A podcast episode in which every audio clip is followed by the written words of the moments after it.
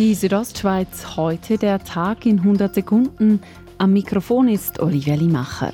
5.980 Coronavirus-Ansteckungen hat das Bundesamt für Gesundheit heute vermeldet, leicht weniger als vor einer Woche.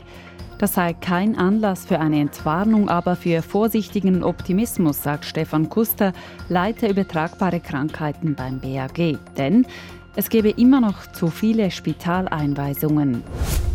In Grabünden sind aktuell 569 aktive Corona-Fälle gemeldet, 100 weniger als am vergangenen Freitag.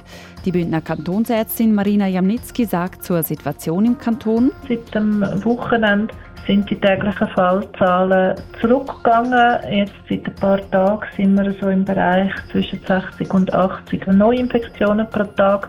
Die Kantonsärztin kann sich aufgrund dieser Zahlen der Aussage des Bundesrats anschließen, es zeichne sich eine Abschwächung ab. Auf dem Dach der Kläranlage Oberengadin in Schampf wird bald Strom produziert. Das Bündner Energieunternehmen Repower hat auf 5800 Quadratmeter eine Photovoltaikanlage gebaut.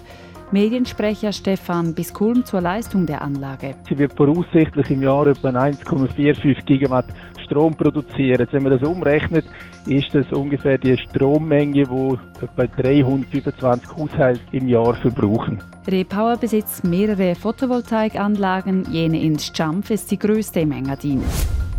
In Elm im Kanton Glarus hat heute kurz vor 14 Uhr erneut die Erde gebebt.